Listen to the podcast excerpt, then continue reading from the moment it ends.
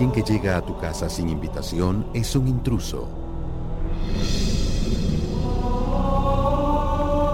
Alguien que llega a tu vida sin permiso es un intruso.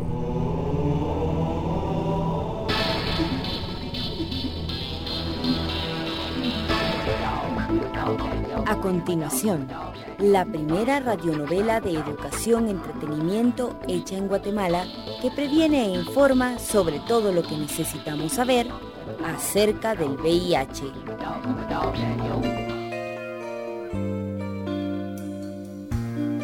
El intruso. El virus de inmunodeficiencia humana llega una vez y llega para quedarse.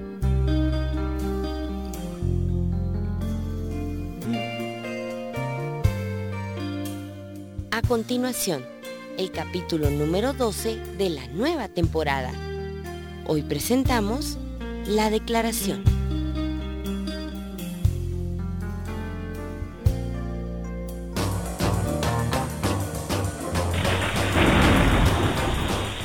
Buenas, doña Vicky. Pase, Francisca. ¿Y usted se anda mojando? Sí, doña Vicky. Están duros los aguaceros. Pase, pase. Deje ahí la sombría. Qué bueno que se vino. ¿Cómo le fue con su marido? Le platicó lo de Marta. Sí, doña Vicky, así es. Antier hablé con mi marido y se me volvió un gran lío. Él dice que había pensado en casarla porque no hay dinero. Y que si ella está casada, nosotros estamos más tranquilos. ¿Y usted qué le dijo? Pues yo seguí sus consejos, doña Vicky. Le dije que es mejor que la patoja trabaje aquí con usted. Y que usted la va a apoyar para que estudie. ¿Y él qué le dijo? Pues mire, al principio no muy quería. Y me costó mucho hacerle entender todo esto. Pero vengo contenta. Aceptó.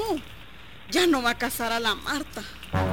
De veras, mamá, de veras. Gracias, mamá. Ya a ver que yo sí voy a estudiar y me voy a portar bien. Bueno, Marta, ¿y vos dónde estabas? Oyendo pláticas de adultos. Disculpe, doña Vicky, pero no lo pude evitar.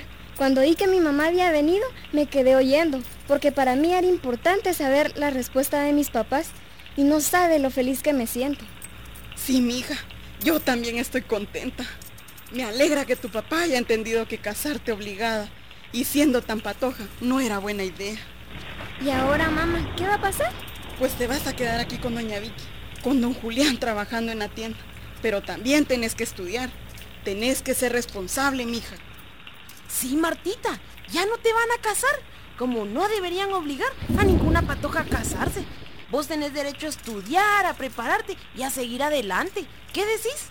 A la doña Vicky, mamá, yo soy recontenta. Les prometo que me voy a poner bien las pilas y que voy a seguir adelante. Gracias por haberme ayudado. Vaya, mija, yo me voy porque el agua no se quita. Y la última camioneta para la aldea sale en un ratito. Vaya, Francisca, que le vaya bien.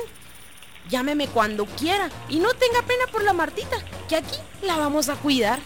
Que le vaya bien, mamá. Salúdame a mi papá y dígale que muchas gracias. Salúdame a mis hermanitos. Dígales que yo los voy a ir a ver pronto y que los quiero mucho y que gracias por todo.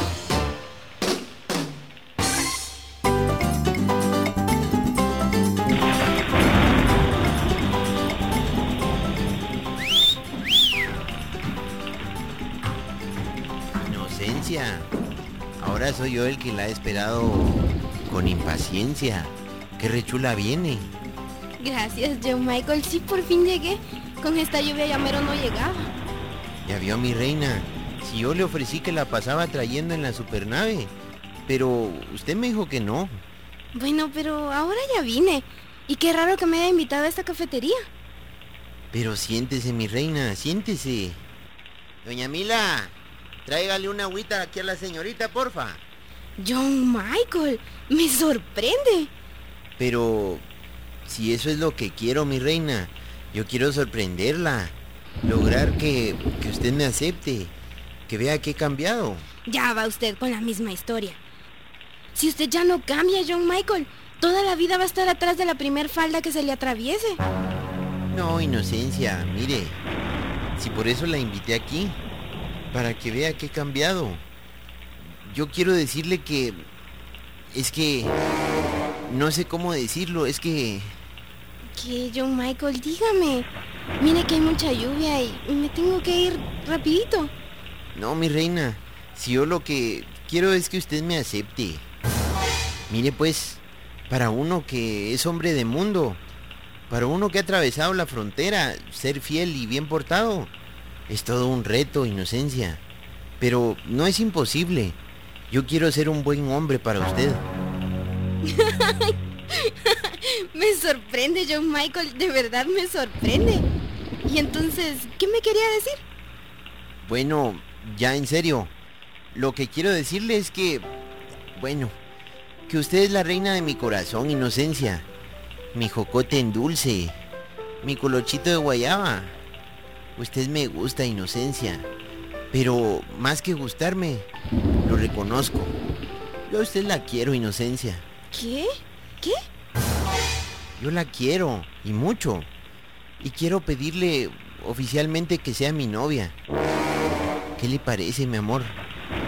No lo puedo creer. Yo pensé que jamás le iba a escuchar decir eso. Yo también lo quiero, pero... Pero qué inocencia. No me diga que no. No lastime mi corazón de melón. Es que me da miedo, John Michael. Yo sé que usted ha estado con otras mujeres, o al menos eso dice la gente, y me da miedo que usted tenga una enfermedad. Yo también lo quiero, pero entiéndame. Mire, Inocencia, de verdad estoy cambiando. Y para que vea que soy honesto, le ofrezco hacerme una prueba de Lisa. Y con el resultado en mano, yo le voy a pedir que sea mi novia. De verdad, John Michael, qué tierno es usted. Yo también lo quiero y le agradezco eso que va a hacer por mí. Quiero demostrarle mi amor inocencia. Me trae cacheteando la banqueta. Y eso yo solo lo haría por usted. Porque la sueño, la quiero. Y quiero que vea que mi cambio es verdadero. La puedo llevar a su casa. Mire que si no la llevo, se va a mojar.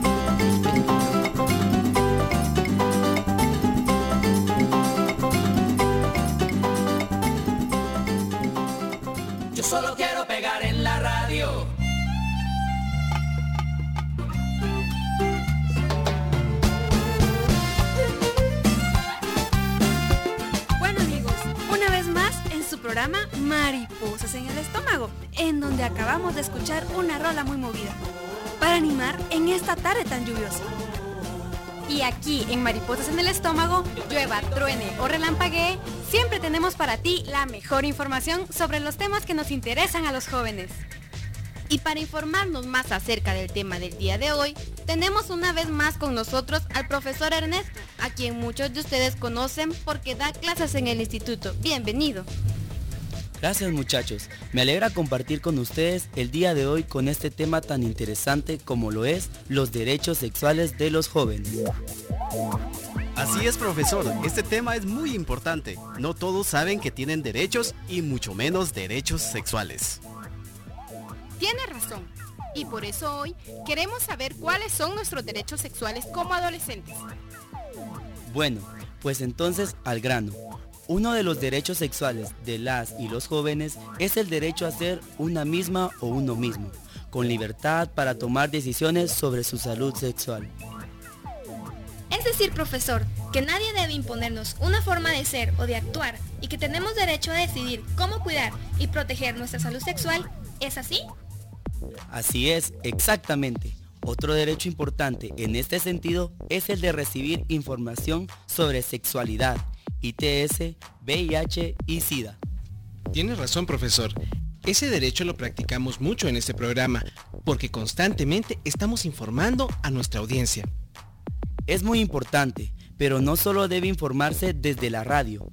Otros espacios como la familia, la escuela y las iglesias deben apoyarnos en la promoción de este derecho. Es cierto, muchas veces en estos espacios no nos brindan información y a veces hasta nos prohíben hablar de estos temas. Tienes razón, por eso este espacio en la radio es tan valioso.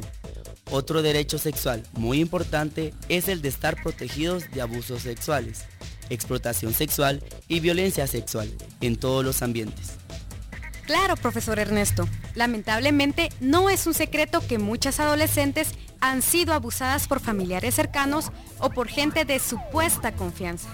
Por eso es tan importante que los padres y las madres hablen con sus hijos e hijas sobre sexualidad sin temor, informándoles y orientándoles. Otro derecho que no se nos puede escapar es el derecho a tener acceso a servicios de salud confidenciales, de calidad y respetuosos.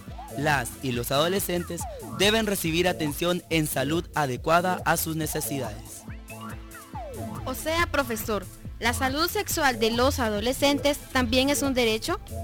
Claro, la atención en los servicios de salud para las y los adolescentes debe ser de calidad y especialmente dirigida a ellos y ellas. El último derecho que voy a mencionarles el día de hoy muchachos es el derecho a promover asociaciones que busquen la promoción de la salud y la defensa de los derechos sexuales y reproductivos, así como a tratar de influir en los gobiernos y políticas públicas para darle prioridad a la salud. Qué interesante, profesor. Seguramente nuestros oyentes quieren saber más sobre derechos sexuales, los cuales son muy importantes.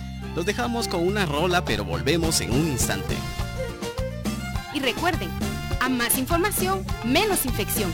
Sigan con nosotros en Mariposas en el Estómago.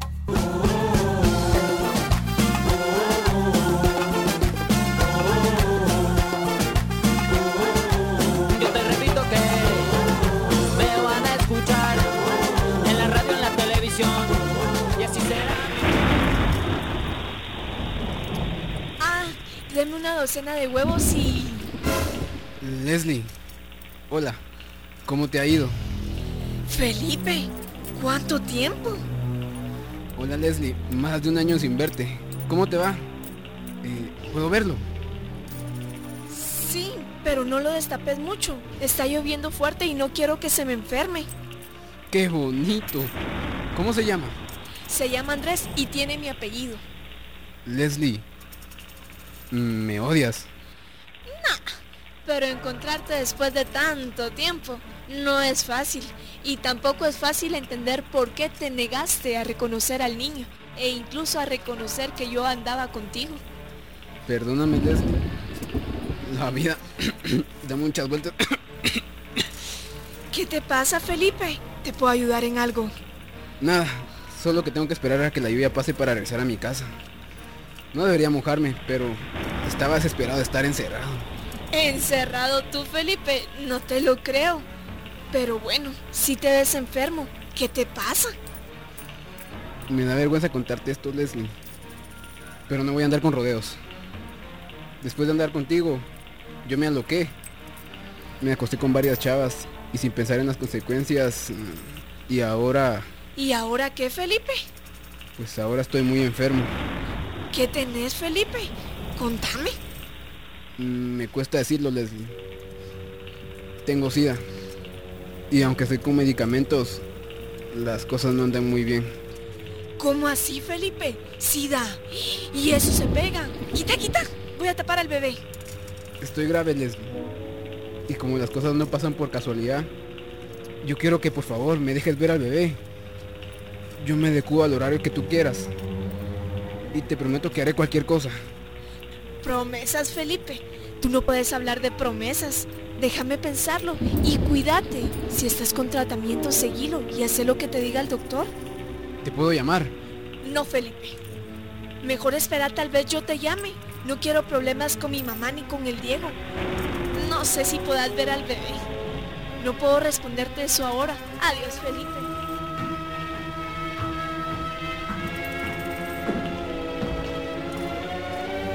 ¿Qué hice? ¿Qué hice? Tengo un hijo y ni siquiera me hice responsable. ¿Por qué? ¿Por qué?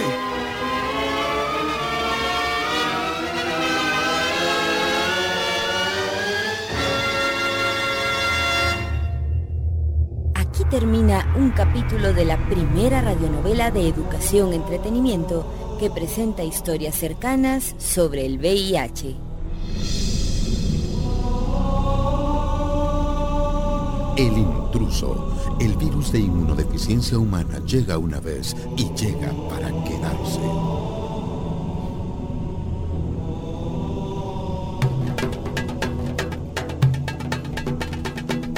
Espera el siguiente capítulo la próxima semana a la misma hora y forma una opinión propia.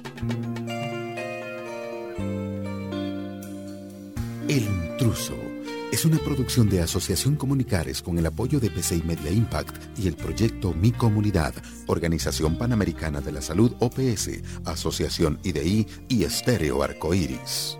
El intruso es una producción radiofónica hecha por jóvenes para jóvenes como tú.